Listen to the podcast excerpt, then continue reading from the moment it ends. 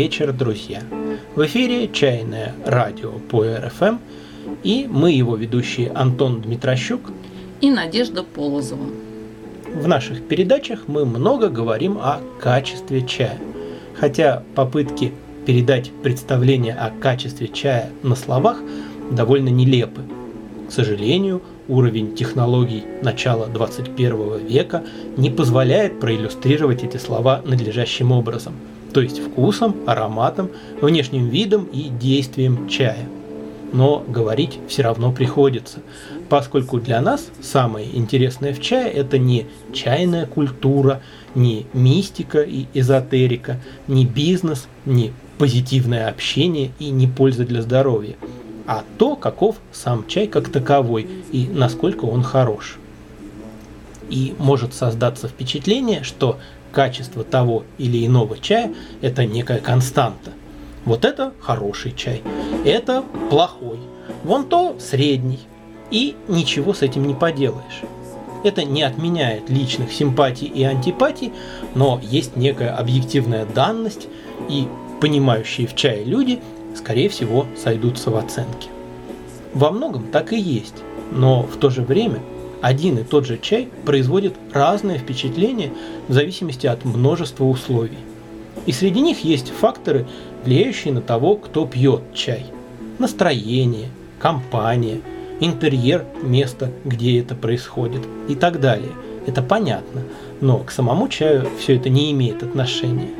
Но ведь и сам чай может быть приготовлен по-разному. Посуда, состав и температура воды, соотношение чая и воды, продолжительность настаивания и так далее, назовем все это в сумме рецептурой.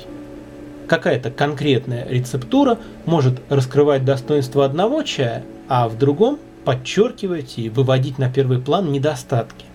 И если, допустим, мы сравниваем два чая друг с другом, то при одной рецептуре лучше будет один, а при другой рецептуре второй. Великолепный улун можно изуродовать, сварив его на открытом огне. И простенький пуэр, приготовленный точно таким же способом, будет лучше во всех отношениях.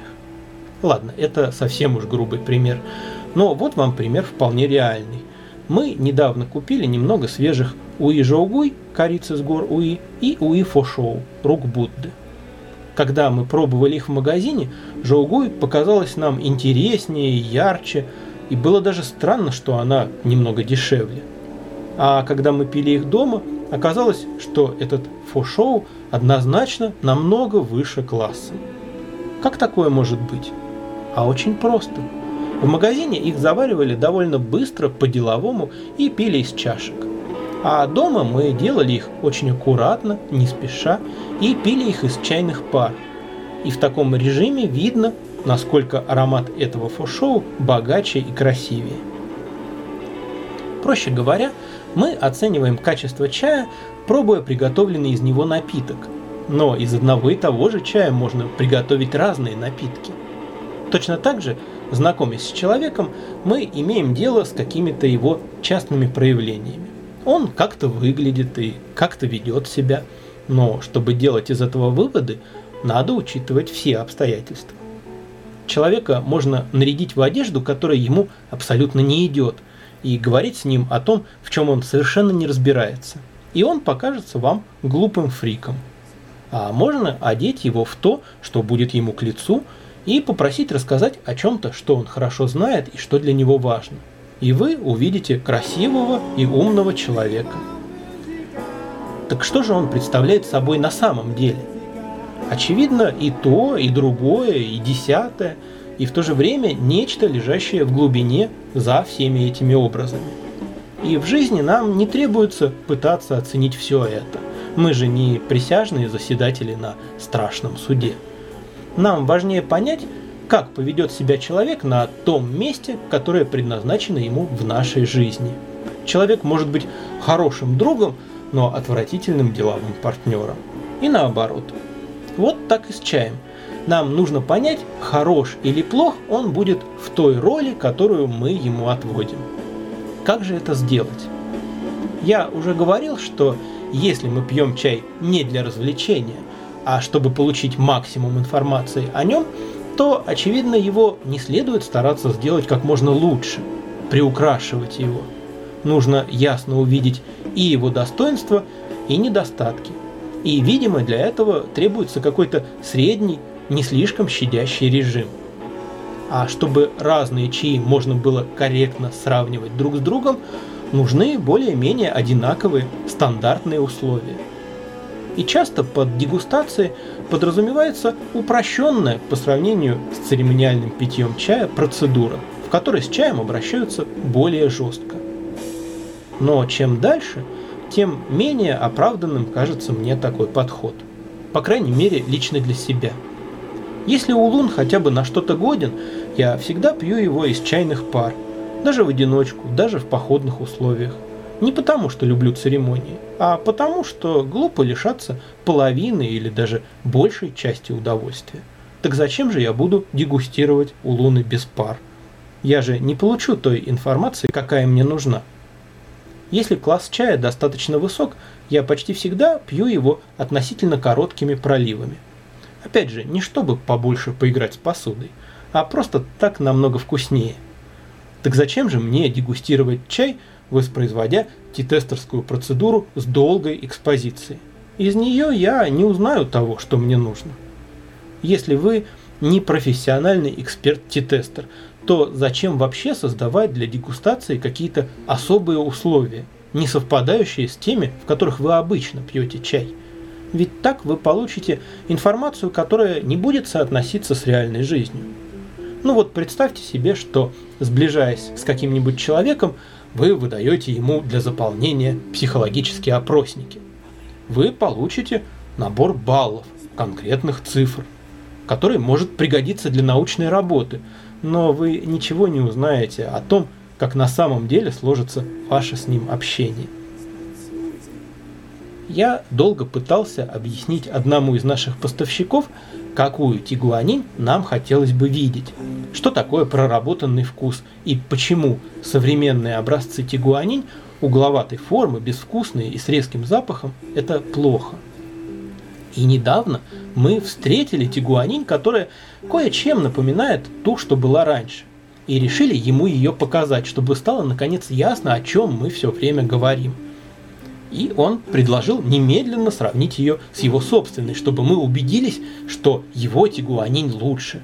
И заварил обе крутым кипятком, потому что видел, что на рынке Ванси делают именно так. И, естественно, никаких достоинств в нашем образце не нашел. А их там и нет, если заваривать его так. Но и в его образце при таком обращении тоже видны в основном недостатки, но более привычные для него. И посмотрев на это, я подумал, что торговцы Ванси поступают совершенно правильно для себя. Крутой кипяток выводит на первый план примитивный, яркий, травянисто-сиреневый аромат, а кроме него в современной тигуанин ничего и нет – но мы-то не завариваем у Луны слабого прогрева 100-градусным кипятком, потому что он убивает все остальное, все, что представляет для нас интерес. Так зачем нам дегустировать тигуанин по-ансийски? Этот случай нам запомнился. Мы некоторое время говорили о нем, о том, как слишком жесткое обращение искажает характеристики чая, и о том, где вообще провести грань, какую картину считать адекватной, а какую искаженной. И позиция моей жены показалась мне очень резонной. Давайте ее послушаем. Часто качественный чай стараются поместить подальше от кухни, что в принципе понятно и довольно разумно. Но главное в этом стремлении не дойти до абсурда, когда люди вообще перестают понимать, что чай можно по-разному приготовить. Сегодня я хочу исправить этот перекос и рассмотреть чай исключительно как кулинарный продукт. Можно долго спорить о том, стоит ли подражать китайским продавцам чая, стоит ли их слушать или нет. Но, друзья, давайте не забывать о том, что главная задача продавца на рынке – это продать свой товар. Чайный рынок и его специфика несколько абстрактны и непонятны русскому человеку, Поэтому позвольте, я воспользуюсь в качестве аналогии более знакомым товаром – мясом. Я не знаю, как в других городах, А в Воронеже есть огромный мясной ряд на центральном рынке, где можно при желании найти и что-то подешевле, и что-то поизысканнее. Как разложит на прилавке мясо продавец? Ну, правильно, привлекательнее, красивым бочком, без и костей наружу, к покупателю. Каждый кусочек повернет так, чтобы было видно, насколько он хорош. А что должна сделать нормальная хозяйка для его подачи на стол? Правильно, хорошенько удалить все кости, все жилки и довести до готовности. Мы понимаем, что абсолютно недопустимо вываливать на обеденный стол сырой кусок мяса среди готовых продуктов, покрутить им перед гостями, предложить понюхать и потыкать пальцем. А в ответ на недоуменные взгляды сказать, что так и надо делать, ссылаясь при этом на продавцов центрального рынка. Замените теперь слово «мясо» на слово «чай», а продавца с центрального рынка на китайца. И вам станет очевидно, что копировать поведение продавцов не всегда нужно, и во многих случаях это довольно странная затея. Ну, к примеру, купили вы прекрасный кусочек парного мяса, пришли домой и тут же засунули его в морозилку. Дождались, пока замерзнет, вынули и только теперь пытаетесь из него что-то приготовить. А на вопросы, зачем же было так поступать, Отвечаете, что большинство продавцов мяса хранят его в замороженном виде. И отвергаете тот факт, что таким образом хранятся тонны мяса, которые не могут быть переработаны и съедены за часы. А в вашем случае было бы разумнее сразу же приготовить из вашего кусочка что-то вкусное. Если не все поняли, то такую картину мы наблюдаем по отношению к тигуанинь и нежнейшему зеленому чаю – да, срок жизни такого чая ограничен, но не часами, а месяцами. И в аналогии с мясом ответы типа «А вдруг за те несколько часов, что он у меня лежит, он испортится?» вызывает сходные чувства. Это что же за кусок мяса или банку чая ты добыл, если он способен испортиться за 2-3 часа или 2-3 месяца? Или ты взял по дешевке завалявшийся продукт, но тогда зачем ты с ним носишься, как с некой ценностью? Или еще прекраснее, хранить тигуанин в морозилке, каждый раз доставать, размораживать, отсыпать по чуть-чуть и опять замораживать. Ну, вы поняли. Разморозьте, заморозьте с десяток раз добротный кусок мяса. В пищу-то он останется пригоден, а вот деликатес из него уже не приготовишь. Есть еще одна категория чая, которой мы не занимаемся – это низкосортный чай, который можно встретить в лавках элитного чая. Неспроста пошла пословица «хороший чай элитным не назовут». Так вот, куда отнести такой чай в аналогии с мясом? Вот представьте склад тушенки замороженных туш. Вы можете смело проходить мимо них. Это слишком высококачественный продукт. И идти к морозильнику с размолотыми костями и жилами. Ах да, в таком виде частному лицу их никто продавать не будет. В них добавят манную крупу, эмульгатор, краситель, усилитель вкуса, специи и продадут это как фарш. Ну или сварят и продадут в виде колбасы. Друзья, ну мы занимаемся деликатесами, а не кормом для домашних животных. С другой стороны, отношение к чаю как к продукту, из которого можно что-то приготовить, делает невозможными большую часть диспутов на религиозную тему. Да-да, когда к чаю относятся как к некоему ритуальному действу. Как так? Вы пьете у янча короткими проливами? Да кто же вас такому научил? Китайские профессора так не делают. Ну, допустим. Для меня подобные реплики звучат наподобие «Как вы смеете так варить борщ? Где вас такому научили?» Так, кто-то возмущается тем, что мы готовим мясо всего час-полтора, а не 3-5 часов, как кем-то где-то принято. Хорошо, давайте разберемся. Мы возьмем несколько разных кусков мяса и будем варить их 5 часов. И посмотрим, что получится. Ага, Оказывается, что при таком способе стираются границы между качеством образцов, и через 3 часа грубый и твердый кусок превращается в вполне съедобный, а через 5 часов все образцы можно смешивать в один холодец. Но только самые нежные кусочки оказываются готовы и вкусны через час-полтора. После такого эксперимента не остается сомнений, мясо какого качества, ах, простите, янча какого качества присутствует на столе у автора вопроса. Ну а что касается китайских профессоров, то мы с ними, увы, лично не знакомы. Зато знакомы с человеком, который учился на факультете чайного дела в Уишанском вузе. Он, кстати, будет у нас в гостях на этой неделе. Будет очень интересно попить чаю и обменяться опытом. Ну а ансийский метод заваривания тигуанинь на чайных рынках похож на дегустацию, на которой вино закусывают сыром. Почему? Да потому что стирает границы качества. Залейте крутым кипятком любую тигуанинь, и вы почувствуете сильный сиреневый аромат, кислоту по бокам языка, пыльность и все. Низкокачественный образец при таком обращении будет мало отличим от добротного, хорошо выделанного. Внимание, вопрос. Кому выгоден такой способ обращения с чаем? Так нам можно сказать, ну вы же в Анси не были, каковы вкусы у местных жителей не знаете, как вы можете судить? Вот именно.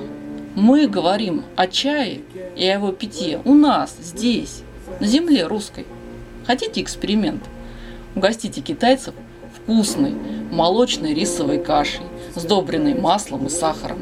И, если они, во-первых, согласятся это есть, во-вторых, останутся после этого в добром здравии, а в-третьих, сочтут вас вменяемым человеком, не таящим на них зла, можете поговорить с ними о кулинарных особенностях народов мира.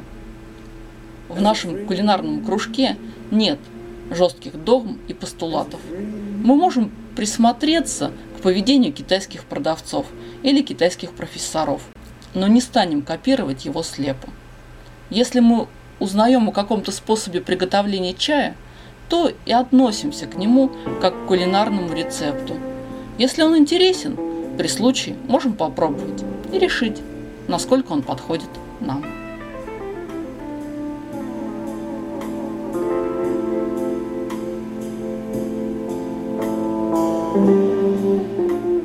А теперь давайте вернемся к вопросам наших гостей и слушателей – на которые не хватило времени в предыдущей передаче. Нас спрашивают, какое значение имеет форма скрутки чаев, в частности улунов, и на что она влияет. Если чаи сминают только для того, чтобы лист пропитался клеточным соком и уменьшился в объеме, то почему существуют классические формы? Почему тигуанин всегда скручивают поперечно, а утесные улуны всегда продольно? механическая обработка чайного листа влияет прежде всего на биохимические процессы, протекающие в нем во время производства. В особенности это касается ферментированных чаев, красных и улунов. Чайный лист – это биохимия, которую можно потрогать руками. В большей степени, конечно, состав чая будет зависеть от интенсивности и продолжительности воздействия, но и направление играет некоторую роль. Легко в этом убедиться тем, кто вручную делает Иван-чай. Собрав одно и то же сырье, разные люди сминают его по-разному, и уже после первых движений становится ощутима разница в аромате. Во-вторых, в зависимости от того, как чай скручен, он будет по-разному отдавать свое содержимое в настой при заваривании, быстрее или медленнее. Я лично думаю, что плотная скрутка типичная для улунов слабого прогрева, в какой-то мере компенсирует неглубокую обработку, делая их заваривание более растянутым и плавным и уравнивая их в этом отношении с сильно прогретыми улунами. Но различается не только скорость. Мне попадались статьи о чаепитии по-чауджоуски с относительно длительным настаиванием чая в чайнике небольшого объема, так что чайному листу трудно развернуться полностью – и в этих статьях указывается на то, что при таком режиме зафиксированный на поверхности листа чайный сок смывается и растворяется легко, а вещества, находящиеся в глубине листа, с которыми ассоциируется горечь и терпкость, будут экстрадироваться труднее.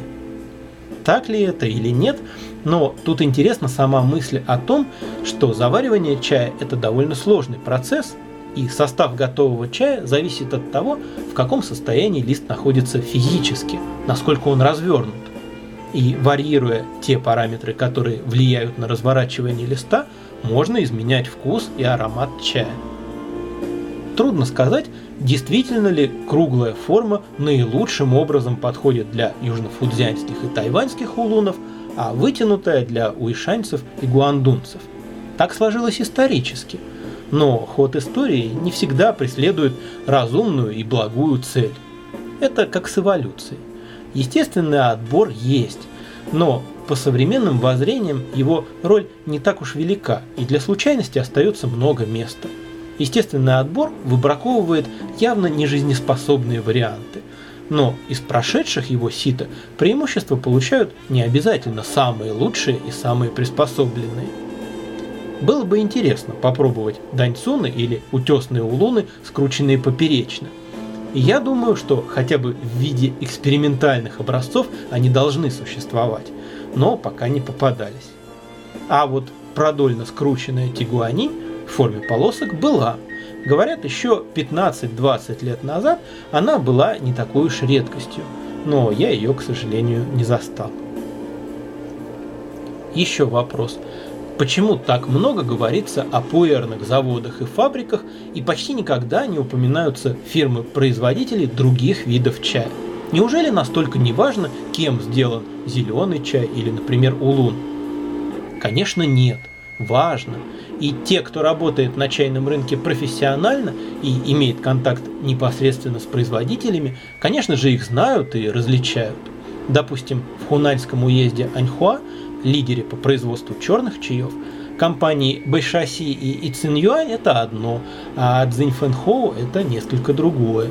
А в Уишане есть Уи Джисинь, она же Уи Стар, а есть Буюаньфу. Но дело в том, что прежде чем попасть к розничным продавцам чая в России и к их клиентам, чай обычно проходит довольно длинную цепочку посредников-перекупщиков. А поскольку большая часть чая не имеет фирменной упаковки, то достаточно одного-двух звеньев этой цепочки, чтобы возможность установить, откуда чай в конце концов взялся, оказалась полностью утраченной. Вдобавок, на каждом этапе перепродажи продавец не очень-то заинтересован в том, чтобы покупатель получил исчерпывающую информацию о чае, потому что она дает возможности для контроля. Трудно продать чай не очень респектабельного производителя по высокой цене. Поэтому поднимать вопрос авторства продавцам не очень выгодно. Мало того, и покупателей это тоже не очень интересует. Посмотрите, даже многие любители пуэра далеко не всегда запоминают марки и названия – они считают эту информацию для себя излишней. И раз уж покупатели не требовательны к информационной прозрачности, то и продавцам нет смысла что-то в сложившейся ситуации менять.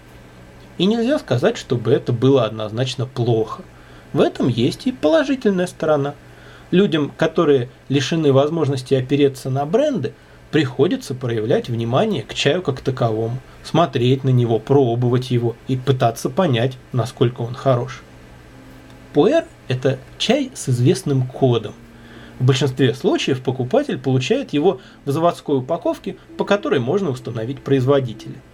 Кстати, это относится только к прессованному пуэру. Посмотрите, крайне редко кто-то пишет, кем произведен рассыпной пуэр. Казалось бы, покупатель пуэра более информирован, и это хорошо. Но информированность еще не означает грамотности, объективности и разумного выбора. Зрители новостей Первого канала очень хорошо информированы о событиях на Украине, но к реальности эти новости имеют чисто символическое отношение. В случае с пуэром посредникам и продавцам оказывается удобнее и выгоднее играть в бренды – манипулируя названиями. И покупатели с восторгом включаются в эту игру, потому что она создает у них иллюзию осведомленности. Если ты знаешь, что даи – это хорошо, то ты продвинутый любитель чая. А если ты знаешь, что даи – это ширпотреб, а вот чентай – это хорошо, то ты настоящий знаток.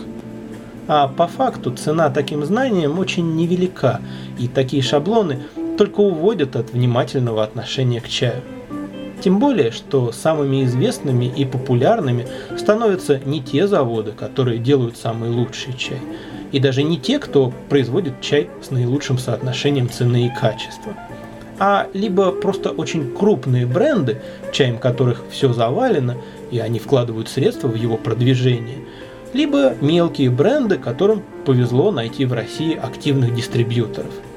А на крошечном российском рынке качественного чая усилия даже одного человека могут привести к заметному результату. Так вот и получается – что в России высоко ценимы фабрики, которые в Китае никакой погоды не делают, и наоборот, известные и уважаемые в Китае бренды практически никто не знает у нас. И очень большой вопрос, надо ли, чтобы мир безымянных деньхунов и лундзинов тоже превратился во что-то подобное. Иное дело авторский чай, когда есть возможность проследить происхождение чая до конкретного человека – когда с этим человеком можно пообщаться, когда можно год за годом следить за его творчеством и видеть его эволюцию как мастера. Но в современном мире даже в идеале невозможно представить себе, чтобы весь чай был таким. Зато его хватает на всех. На этом все на сегодня о чае. Сегодня в студии самой домашней чайной «Сова и панда» звучит странная музыка от проекта «Бабака Бенд», из города Пермь.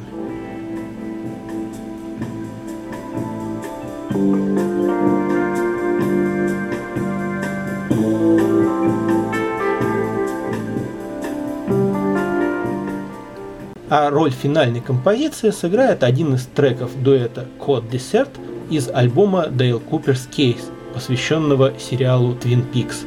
Кстати, если кто-то не в курсе, то любителей этого нуарового шедевра скоро ждет третий сезон, как и было обещано 25 лет спустя. До новых встреч, друзья, и всего вам чайного.